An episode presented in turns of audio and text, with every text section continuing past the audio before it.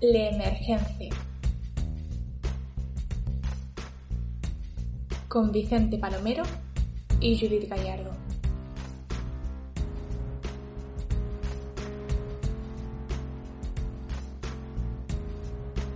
Bienvenidos un día más a La Emergencia, un podcast en el que hablamos de literatura nacional y contemporánea.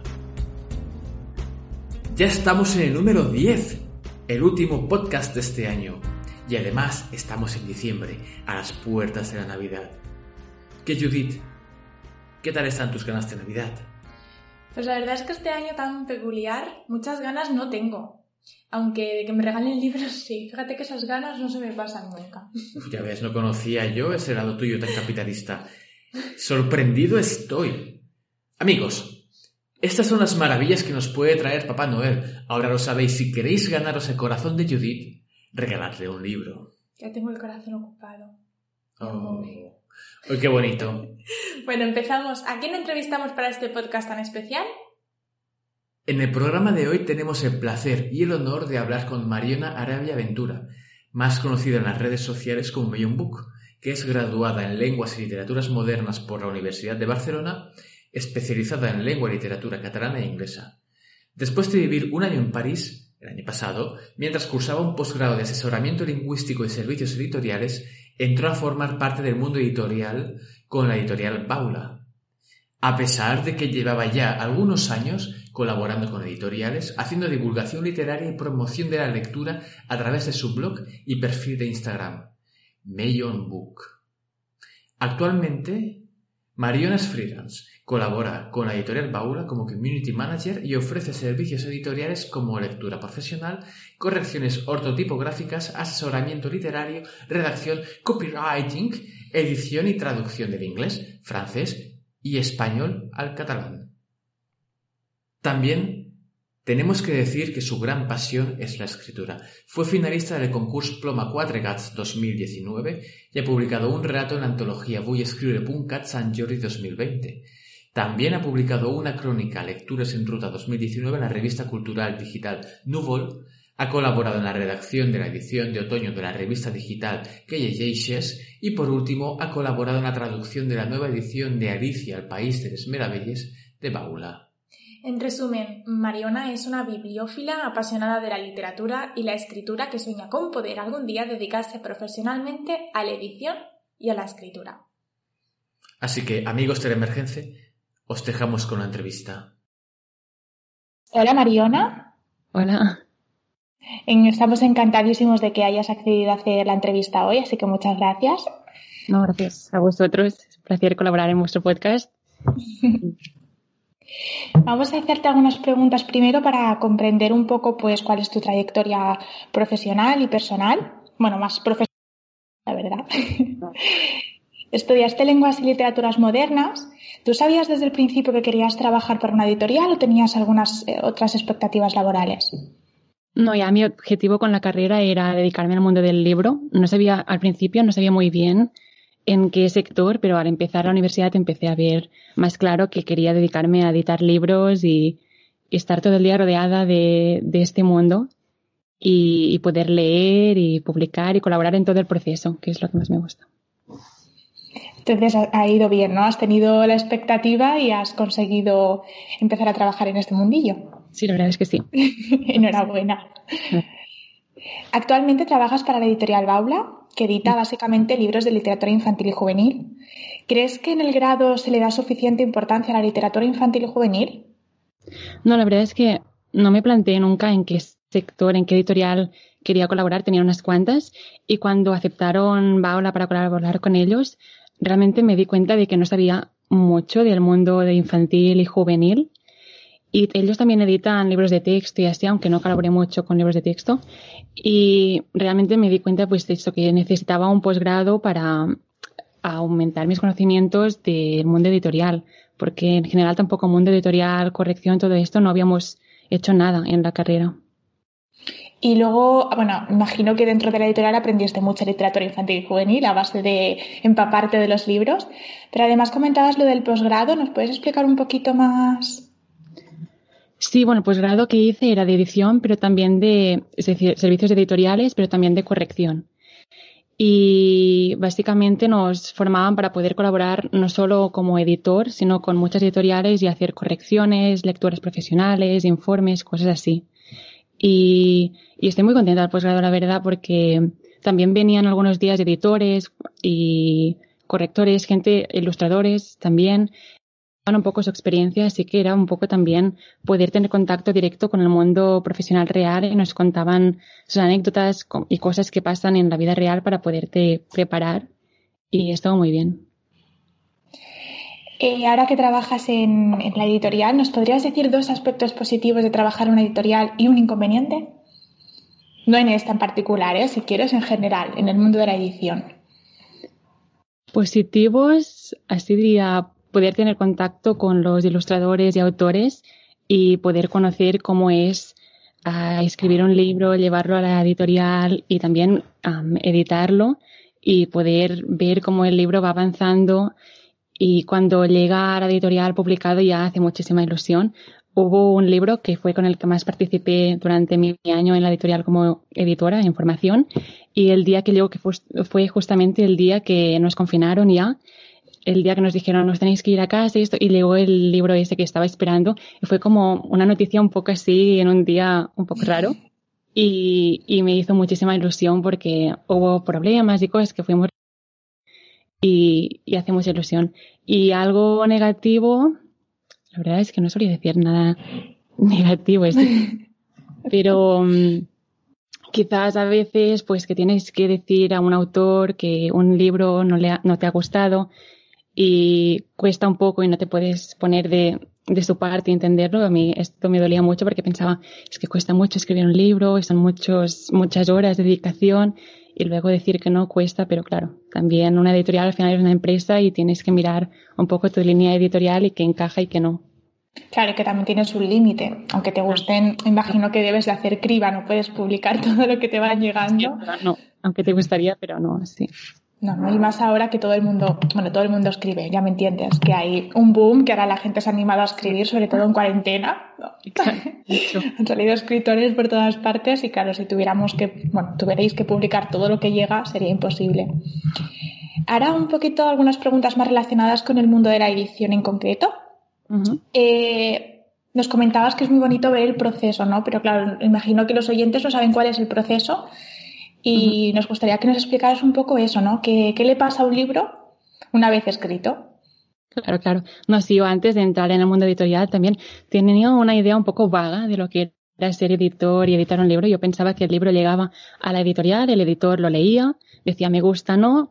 Si le gustaba, pues lo publicaban y lo enviaban directamente, lo maquetaban, hacían como que la tipografía fuera fácil de leer y se publicaba y ya estaba. Y realmente cuando te metes en el mundo editorial es que ves el trabajo que hay y que el trabajo que hace un editor y bueno, es mucho trabajo, es, son seis meses que se tardan en editar un libro, el máximo.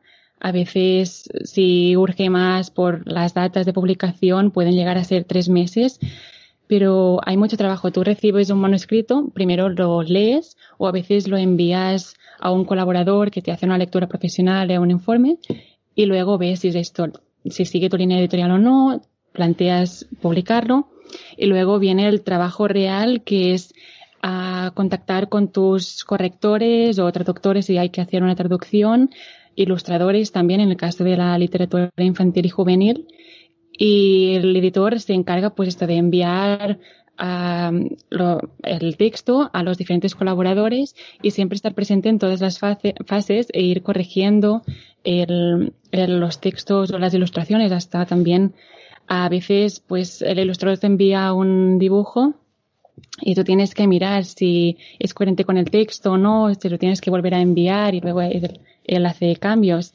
Y, es esto. Y después también se envía a maquetar, revisar las maquetaciones, luego se envía también a imprenta finalmente.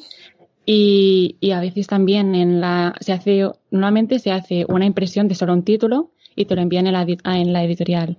Y tú tienes que revisar que todo esté bien. A veces ha habido algún problema que nos hemos encontrado en la editorial de, porque en, Baula es el sello en catalán de Del Vives, que es en español, también tienen en Valencia y en el País Vasco. Y nos encontramos una vez con un libro que se envió a imprimir en todas las lenguas de los diferentes sellos y a la hora de coger los pliegues de los diferentes libros, maquetaron un libro con la mitad en catalán y la mitad en euskera. Y cuando lo recibimos fue como, ¿qué ha pasado? Claro, yo empiezo a leerlo y digo, ¿todo bien? Y a la que estaba por la mitad digo, esto ya no lo entiendo, ¿qué ha pasado aquí? Y pues esto va bien que envíen un título porque puedes evitar esto, hacer toda la tirada, imprimir mil títulos y encontrarte con, con estos errores, que es un gasto, sí. Y, y nada, y luego si todo sale bien, la imprenta hace todo el tiraje y ya directamente se envía a los comerciales y a las librerías. Es un poco esto. No, no, de unido, ¿eh? Después la gente se queja de que vale un libro 20 euros. Claro, yo, yo antes de entrar en el mundo editorial a veces iba en Reread o cuando estuve en París que había una librería de segunda mano que vendían libros por 20 céntimos y era como, qué bien, es el paraíso comprar libros por 20 céntimos. Y ahora que, que estás en el mundo y ves esto dices, ostras, que si hacemos estas cosas, ¿cómo vamos a poder apostar por nuevos autores con lo que cuesta apostar por ellos si la gente tampoco, sabes, va a invertir en comprar libros así? Pero bueno. Está claro, sí, sí. No, y es eso que al final, claro, lo tienes que ver con perspectiva, ¿no? Ahora que lo has explicado, imagino que mucha gente dirá, joder, cuánta faena, ¿no? Yo tampoco sabía exactamente todo el proceso, también me imaginaba como tú que, bueno, llega el libro, tú lo lees, ¿no? Claro, no lo sé.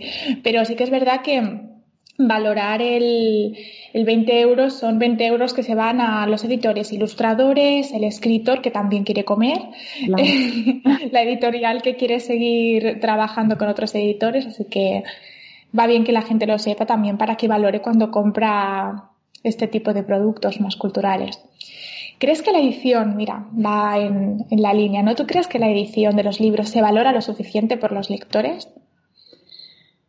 La verdad es que es esto, que si no conoces muy bien el proceso, lo valoras, pero tampoco valoras tanto la edición, quizás valoras más pues los autores, los ilustradores, al no conocer el trabajo que se hace, porque yo, por ejemplo, en películas y series que he visto del mundo editorial, que me gustaba verlo por un poco conocer qué era, realmente se idealiza mucho este trabajo y no ves realmente lo que es. Y por eso pienso que cuesta valorar un poco el trabajo de edición porque no conocemos muy bien cuáles son sus tascas. Normalmente se ve la figura del editor como el malo de la película, el que, sí, el que te dice, pues debes borrar todas estas páginas, debes cambiar otro, este libro y escribir otro. Y, y es esto, que no tenemos una imagen muy real del que es la edición. ¿Qué es lo que tú, concretamente, tú que ya vives en el mundo y así que sabes lo que es todo el proceso de edición, qué es lo que tú más valoras de una edición cuando vas a comprar un libro para ti? Mm. Difícil. bueno, yo tengo siempre en cuenta de que hagan un libro que sea fácil de leer, que sea con una buena tipografía, por ejemplo, no sé, estoy un poco obsesionado con esto porque a veces ha habido libros que Ana Karina, por ejemplo, es un clásico que llevo años queriendo leer y tengo una edición con una letra súper pequeña y, no he llegado nunca a terminarlo por culpa de esto, que la edición no hace fácil la lectura. Y sobre todo esto. sí. Es interesante esto que comentas, ¿eh? porque yo por ejemplo, cuando voy a una librería nunca me fijo en... De hecho, trabajaba en una librería y yo nunca me fijaba en el tipo de letra, ¿eh? O sea, yo lo miraba y decía, ay, qué bonita la portada, quizá, ¿no? Qué bonita tal. Sí que es verdad que a veces he pecado de decir, ay, qué bonito este libro, no sé, ¿no? Qué, qué edición más bonita por el físico, ¿no? Por la portada, la tapadura o cualquier cosa. Y luego llego a casa, lo abro y digo, madre mía, es que esto lo tengo que leer con lupa. Claro. Y sí que es verdad que te pones a leerlo y tampoco lo disfrutas tanto porque a lo mejor para una página te tiras cinco minutos porque realmente hay muchísima letra y, parece que no avanzas la lectura, así que estoy totalmente de acuerdo contigo y nunca me lo había planteado, ¿eh? pero ahora que lo dices, la verdad es que yo también, yo también lo valoro. Em, estabas trabajando en la editorial cuando hubo la pandemia. Has comentado, de hecho, la, en la publicación del libro aquel. Eh, ¿Cómo has vivido la pandemia trabajando en la editorial? ¿En qué has notado más el peso de, la crisis? Bueno, la verdad, yo como colaboraba, es decir, era como editora en formación, realmente no vi todos los problemas que causó la crisis en la editorial Pero, pero eh, ¿en qué te refieres? Eh, por ejemplo, pues no sé, tú estabas trabajando en la editorial y hacías, pues yo que sé, ese tipo de tareas, no sé, estabas ayudando y demás. Cuando hubo la pandemia tuviste que ir a casa. Imagino que tendrías, por ejemplo, pues menos apoyo, o el apoyo era online, cómo os organizabais, notasteis, pues yo que sé, un poco de desorden, tuvisteis que parar las ediciones y volverlas a hacer después, ¿cómo lo llevasteis? No, la verdad es que fue un poco un caos porque teníamos el calendario editorial de, de muchos libros ya planeados para enviar esto a imprenta o a los maquetadores, correctores, y fue el primer mes un poco caótico porque todo el mundo estaba un poco así abrumado por lo que estaba pasando y pensaban que era el fin del mundo. Y sí, sí, todo el mundo enviaba correos de ilustradores, editores y todo el mundo estaba muy encima de, vale, ¿y ahora qué hago? Y, y así, y sí que fue un poco caos, pero a medida que todo el mundo se fue acostumbrando a esta situación, ya pues cada uno iba haciendo su trabajo. Yo la verdad es que tampoco me cambió mucho el día a día porque podía seguir haciendo mi trabajo y yo cuando terminaba lo que estaba haciendo le enviaba al editor, así, el coordinador editorial y él pues lo revisaba, me respondía cuando podía y esto tampoco, tampoco cambió mucho. Sí que es verdad que hizo que fuera todo más lento porque antes si tenía cualquier duda pues bajaba al despacho de, del coordinador editorial y hablaba con él cualquier duda y sí que eh, durante el confinamiento pues nos teníamos que llamar o enviar un correo. Él me decía, ahora estoy en otra llamada, te llamo más tarde y era como más difícil poder hablar las cosas o las dudas, contactar con uno y el otro. ¿Y cómo vivisteis el famoso San Jordi confinados? ¿Notasteis mucho la, el cambio? Bueno, imagino que tú un San Jordi normal no lo habías vivido en la editorial. No, claro, yo era mi primer San Jordi en la editorial y fue muy triste porque me hacía mucha ilusión poder ver en Barcelona, en las paraditas, y los libros en los que había colaborado en la edición. Y, claro, llega San Jordi, me quedo en casa y fue un poco así como, no voy a poder ver los libros y fue triste. Y también pensé, no va a haber mucha gente que no va a ver estos libros, porque quién sabe cuándo vamos a poder salir y cuando salgamos, claro, en las librerías hay tantísimos libros que la gente pues quizás ni los va a ver o, no va a ver ese libro que a mí me hubiera, me hubiera gustado que vieran por San Jordi. Sí, fue un poco triste y muy, muy extraño. Imagino además eso, ¿no? Que, lástima que el primero que además vives pues sea confinado. Seguramente puedes verlos en primicia. Bueno, hubo la semana del libro en catalán y, ya fue un poco un pequeño San Jordi y así curó un poquito las heridas del San Jordi y pude ver algunos de los libros de Baula allí expuestos y, pues ya fue bonito, pero sí, sí, espero que el año que viene por San Jordi podamos volver a la normalidad y, pasear por Barcelona. A ver. A ver. Ahora eh, trabajas más en eh, la parte del marketing de la editorial. ¿Cuál es tu trabajo exactamente? ¿Qué hace una community manager de cuentos? Mira, principalmente uh, fue por todo esto del confinamiento, realmente muchas editoriales he visto que, que se han dado cuenta de la importancia de las redes sociales y Paula antes tenía Instagram, sobre Instagram y ahora pues desde octubre también tienen Twitter y fue esto, me dijeron si me quería encargar del Twitter de la editorial y me encargo de hacer los tweets cada día, hacemos pues tweets de de las novedades editoriales de literatura, pero también hacemos difusión de las formaciones a profesores que se hacen o de los proyectos de educación, de los libros de texto y todo esto. Y me encargo de hacer, pues esto, los tweets, retweets, también un poco el calendario mensual de, de la difusión de las cosas que vamos a anunciar y las fotografías, sobre todo las fotografías que se cuelgan en Twitter e Instagram, pues me envían los libros en casa y, me paso los días haciendo fotos para colgarlas. sí, sí, es un trabajo, pero ayer, por ejemplo, estuve todo el día entero haciendo todas las fotos de la semana que viene de Twitter y de Instagram. Pero me mm. encanta, yo soy muy feliz, me encantan los libros que se publican de literatura infantil y juvenil y me encanta eso, sí. ¿Qué tipo de publicidad crees que es más efectiva para la campaña de Navidad? Con esto me refiero a, por ejemplo, la campaña de Navidad se hace una publicidad enorme en las librerías. Yo estaba en la sección de literatura infantil y es enorme la campaña de Navidad que se hace a nivel de merchan, el escaparate, bueno, no sé, trabajan muchísimo los escaparates para intentar, pues eso, potenciar algunas librerías, o sea, librerías, perdona, editoriales que también son más pequeñas y demás. La promoción en redes sociales, que es un poquito lo que llevas tú, que también imagino que estos días estarás a tope.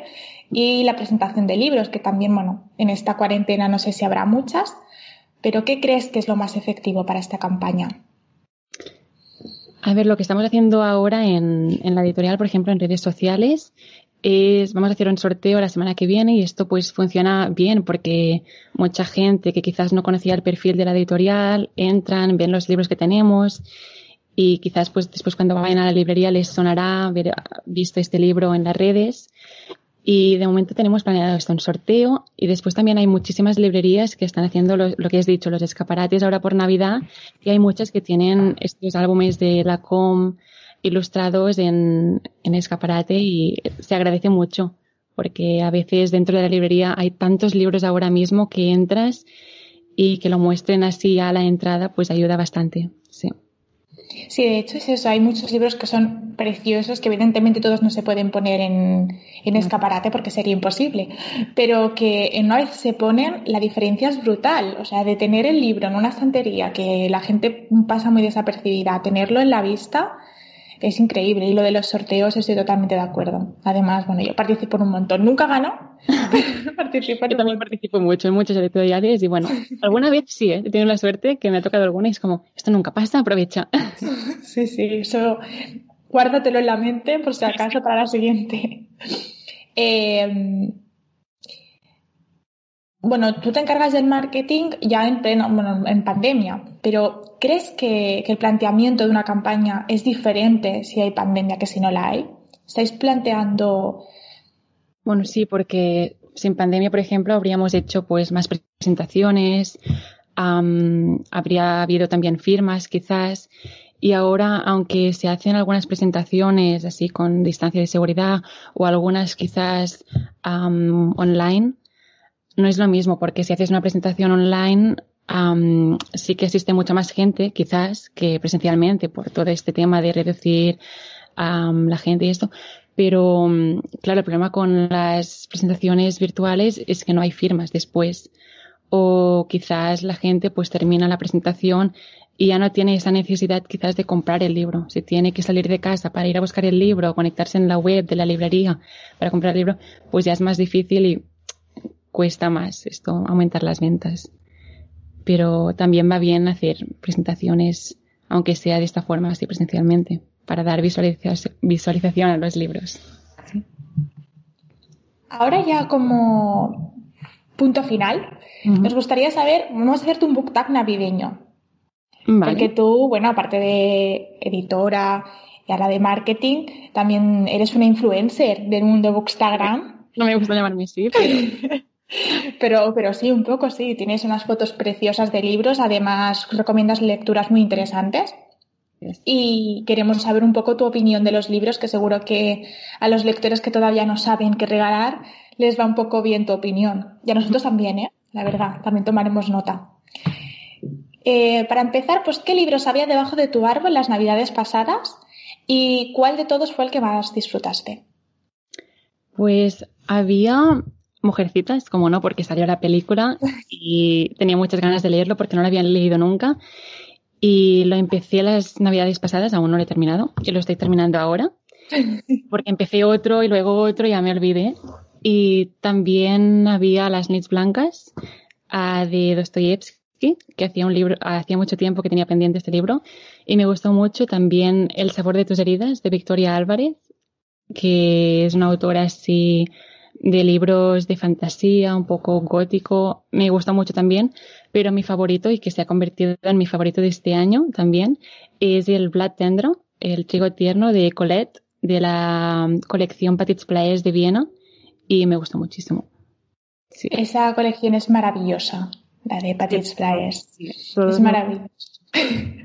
Ese libro en concreto aún no nos, no nos, lo hemos leído y lo tenemos como en pendientes desde hace un montón y ahora, pues claro, nos lo has repetido, nos, hemos acordado de él y todavía, todavía peor.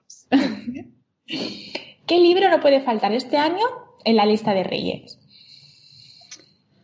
Pues La verdad es que últimamente he visto con la última publicación de Elena Ferrante a que mucha gente dice que es una autora, bueno, muy buena y han empezado a hablar de toda su saga. Y es que no he leído nada de ella. Y pues creo que me voy a comprar el primero de su saga, creo que es La amiga, bueno, no sé cómo es el título. Y pues esto, descubriré a Elena Ferrante, creo que va a ser este de momento, porque no puedo comprar más libros ya, que no me van a caber en casa. Entonces este año voy a reducir a solo quizás uno. Bueno, eso ya lo veremos, ¿eh? Eso todo el mundo lo dice. Después empezaré a ver libros y al final quizás pues, van a ser más, sí, seguramente. Dinos un cuento de navideño de la editorial Baula que recomendarías para todos los papis y mamis que no saben qué lectura regalar esta Navidad. Pues hay una novedad de este año que se llama La Estel de Nadal de la colección de Explicats de Vivimos del Cuento, unos cuentacuentos.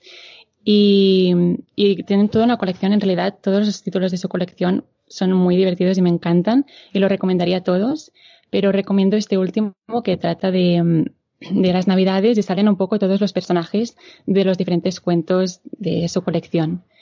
Y luego, si me permitís hacer un poco de trampa, también recomiendo la nueva colección, la nueva edición de Alicia en el País de las Maravillas, que es un clásico y pienso que siempre está bien hacer descubrir los clásicos a los niños. Y viene con una nueva edición con ilustraciones de Chris Ryder, que es un ilustrador inglés que me encanta. Y pues esto, estos dos. Haciendo un balance de tus lecturas de este año 2020, ¿Qué título pondrías en la cúspide? ¿Cuál es el que más te ha gustado? Es muy difícil porque muchos, este año he leído como nunca. Antes normalmente leía unos 30 libros al año. Este año, pues con la pandemia estaba en casa con mucho más tiempo y leí más de 70 o así, una locura. Entonces, elegir solo uno es em, muy difícil, pero por ejemplo, El Jardín Secreto de Viena Edición sacaron también la película. Fue el primer, el, la primera película que fui a ver después del confinamiento y todo este recuerdo de poder salir, poder ir a ver la película. También fue el primer libro que leí durante el confinamiento. Pues hay como toda una colección de experiencias al lado de este libro y creo que voy a elegir este, sí, El Jardín Secreto. Este no habíamos oído hablar de él, ni siquiera de la película, ¿eh? es que estamos desconectados totalmente. Son justamente también y del siglo creo que es 19-20, pero muy actual ahora también con todo este tema de que la gente estaba encerrada en casa. Yo lo empecé a leer y hablaba de la natura, la importancia de hacer ejercicio, de estar en contacto con el mundo natural y, y pues, pues esto, fue un libro ideal para el confinamiento y que recomiendo muchísimo. Este nos lo vamos a apuntar sin duda. A ver qué nos, qué nos parece, ya te lo comentaremos. Mm. Y ya una pregunta comprometida para terminar así un poco siendo más rebeldes. ¿De qué libro que te has leído podrías haber prescindido? Me cuesta mucho responder a estas preguntas, mucho siempre, porque todos me han gustado. Si un libro no me gusta, muchas veces no lo termino porque quizás no es el momento y digo, pues ya lo terminaré y lo volveré a coger en otro momento. Pero sí que hubo un libro que empecé y que no me terminó de gustar, pero dije, lo quiero terminar porque todo el mundo habla muy bien de él y pues quizás al final me gusta. Y fue Ignot de Pariscopy. y es un libro que justamente hace poco ganó un premio Librate de este año y aún me siento peor porque es un libro premiado y a mí no me gusta y es como, ¿por qué no me gusta? Pero mm, creo que no fue el momento o quizás no era la lectura que me esperaba. Había oído muchas reseñas, bueno, leído muchas reseñas, he oído muchas cosas positivas y quizás me hice una idea del libro que no era. Y aunque me gustaron mucho las reflexiones sobre el mundo de la creación y del arte que hace, como historia, como novela, no me terminó de gustar cómo funcionaba. Pero quizás dentro de un año lo cojo y me encanta. Pero esto, Ignot de Manuel Bachauli, creo que se llama. No, a ver, también es lo que comentas, ¿no? A veces que no te guste un libro, que no significa que el libro sea malo en sí, sino que no es el momento o simplemente que, que las expectativas que tenías de él eran muy altas.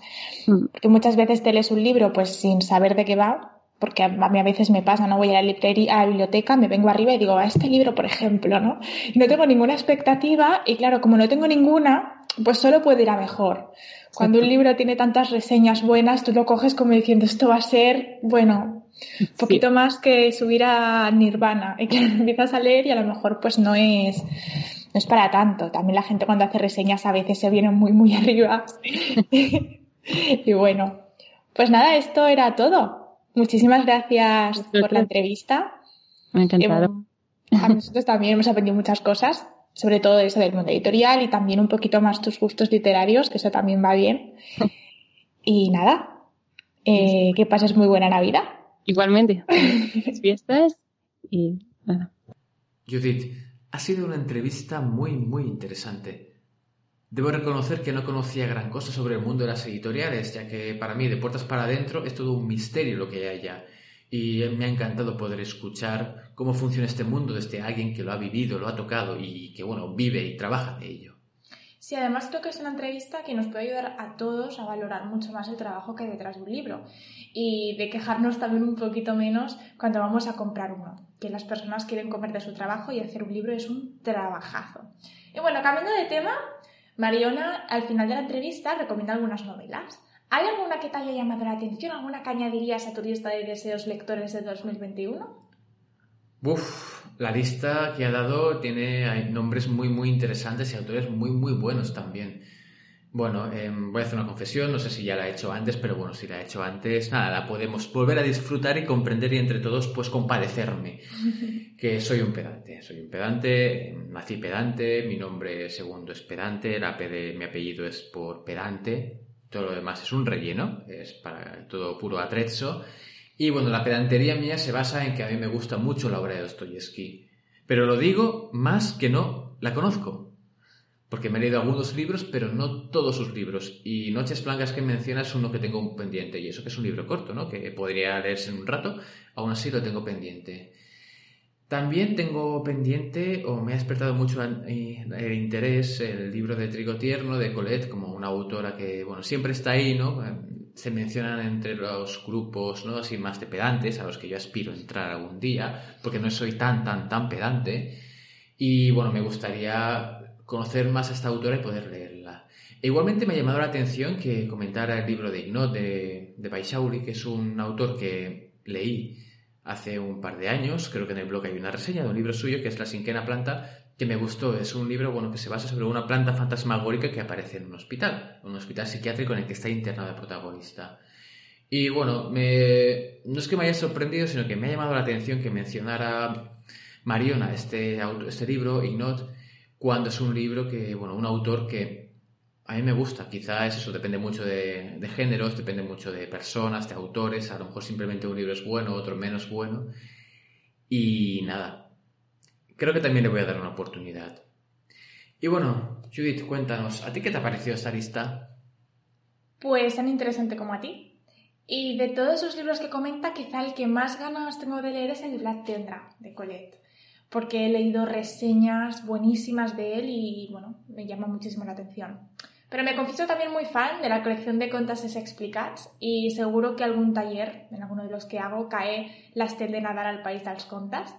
Y claro, también menciona la edición de Alicia, que además está ilustrada por Riddle, que, bueno, es maravilloso. Yo ya no puedo seguir sufriendo así, porque todos mis ilustradores favoritos están ilustrando a Alicia y me gustaría que variaran un poco el título, porque yo así pues tengo que decidir entre uno, porque la economía no me da para tanto, y bueno, me hacen eso, me hacen elegir. Y bueno, Mariana nos comentaba su lista de leídos, de recomendados y su lista de reyes. ¿Tú este año qué libros te vas a pedir para reyes, Vicente? Si pudiera, me gustaría, vamos a soñar despiertos y confesar que dentro de mí hay un avaricioso, un ser avaricioso y asqueroso que pediría todos los libros existentes, algunos de los que ya no se publican, otros que ya no existen, que se han olvidado, han caído dentro del olvido, dentro de los mares del tiempo, y otros que todavía están por escribir. Pero todo esto se lo vamos a dejar al mundo fantástico en el que yo todavía no existo, todavía no vivo, y como de la fantasía no se puede comer, eh, voy a pedir únicamente un par de libros. Uno es Domain Driven Design o Diseño dirigido por dominio de Eric Evans, que es un libro que trata de programación. Entre otras cosas, programo por comida, como tiene que hacerse, como realmente hacen los verdaderos programadores y no programar por casas, ni por lujo, ni por dinero, ni por fama, por comida, por eh, pizzas y por café. Y bueno, es un libro que trata sobre un sistema de metodología de desarrollo nuevo, realmente muy interesante. Y bueno, quiero conocerlo simplemente. Por otra parte, hay por ahí un librito, un librito así como fino, pequeñito, delicado, que es La broma infinita de David Foster Wallace, que bueno, algún día... Bueno, los Reyes Magos están pendientes de todo y si te has portado bien, seguro que alguno te trae. ¿Pero te has portado bien? Mi foto acompaña a la entrada en el diccionario de la Real Academia Española para definición de portarse bien. Bueno. Ahora hablemos de ti que ya sabemos cada uno lo bien que nos portamos cada uno y todo eso lo llevamos dentro como un secreto más o menos velado, más o menos misterioso. Así que cuéntanos a todos, ¿qué libros eh, te gustaría que te trajeran los Reyes Magos en el hipotético caso de que este año no les engañes y piensen que te has portado bien durante todos, absolutamente todos los días de este precioso año 2020 después de Cristo? Pues este año en la lista me he decantado por libros de ensayo. Tengo muchos caramelitos en forma de novela que me apetece leer, pero es que mi trabajo es muy importante para mí y quiero aprender, así que he escrito a los Reyes para que me traigan Educar en la lectura de Jesús Figuerola y Lectura y Discapacidad de Susana Peix y Meritxell Almirall. Este año de ensayo todo. ¿Ninguna novela? No. Qué aburrida. Tú antes molabas, Judith. Tú antes molabas. Sí, me he vuelto una rancia, lo asumo. bueno, cada uno es como es y la vida, bueno, como dijo el poeta, no sea por caminos raros. Así que bueno, vamos a ir ya cerrando el podcast de hoy porque se acercan las uvas, cada vez queda menos para las 12 uvas o 12 mandarinas, como hacen en algunos pueblos. Mandarinas cajitos de mandarinas.